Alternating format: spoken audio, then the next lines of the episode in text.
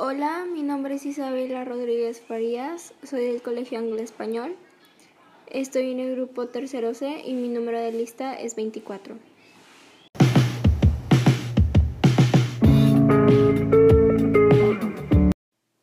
Hola, ojalá ya estén bien. Yo estoy muy contenta de estar aquí compartiendo este espacio con ustedes. Ya estamos listos para comenzar. Prepárense y ahorita iniciamos.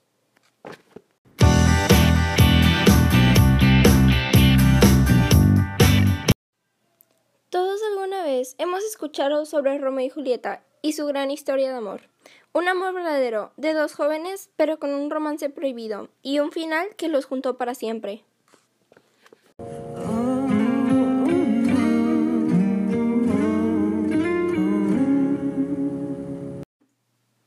La joven, asustada, primero volvió a ver quién era el atrevido, si como un buen peregrino profanara con mi mano indigna esta sagrada reliquia, solo quisiera borrar el abuso con un beso. Y ella, asombrada, levantó la vista para verlo bien a los ojos, y con la boca entrecerrada, pues ya sabía que los dardos del amor habían caído en su lugar. Así le contestó.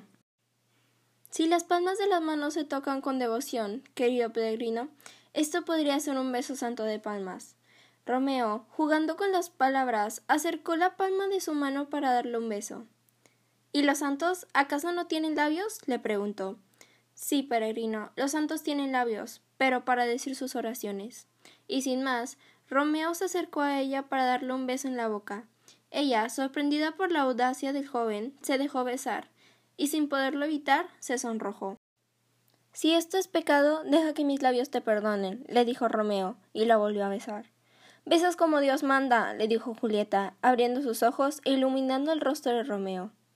Antes de ser interrumpida por su nodriza que llegaba sofocada, llamando la atención a su niña para decirle que su madre estaba preocupada y quería hablar con ella urgentemente. Con una abierta sonrisa que no podía ocultar, la joven se dio media vuelta y desapareció entre los invitados.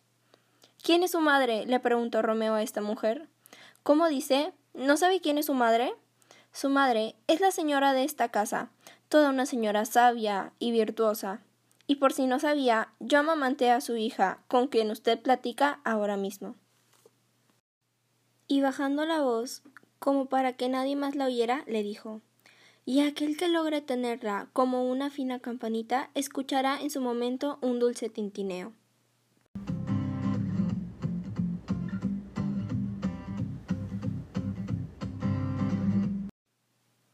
Dios mío, se dijo Romeo, es una Capuleto. Ahora mi enemiga es la dueña de mi vida. Se decía mientras trataba de seguirla con la vista entre el gentío. La nodriza se fue tras su niña y Romeo sabía que había pisado ese territorio atractivamente peligroso. En eso llegó Benvolio, quien le dijo, sin quitarse la máscara, que ya era hora de irse. Sí, le dijo, es hora de salir, sanos y salvos. En cuanto a Julieta, yo llegara a su nana, le preguntó si sabía quién era aquel joven. Ese que va ahí con esa capa, le dijo señalando con su mano al uno de los invitados que salían. Ese que va saliendo por la puerta. ¿Ese? le preguntó la nodriza, señalando a la puerta. Ese es un tal Romeo de nombre y Montesco de apellido, el único hijo de tu peor enemigo. Se lamentó Julieta un poco destemplada. Mi único amor y él nacido de mi único odio. No puedo imaginármelo de otra manera. Ha nacido mi amor, y con él la fuerza que me obliga a amar a quien es mi enemigo, dijo entre dientes. Deseando irse de la fiesta sin querer ver a nadie más, mucho menos a Conde de París. Pues nada, le podría interesar que no fuera su Romeo. No le importaba nada ni nadie, excepto Salía del salón envuelta de estas contradicciones de la vida y con el corazón algo agitado, se iría a su cuarto. Sí, no quería que nadie le preguntara nada, ni que la distrajera, tratando de recordar cómo había sido ese beso que le había dado, y las pocas palabras que se habían dicho. ¿Cuáles? No lo recordaba. Ah, sí, el peregrino y las palmas. ¿O eran los labios? Sí, los labios. Sí, el beso que le dio como Dios manda.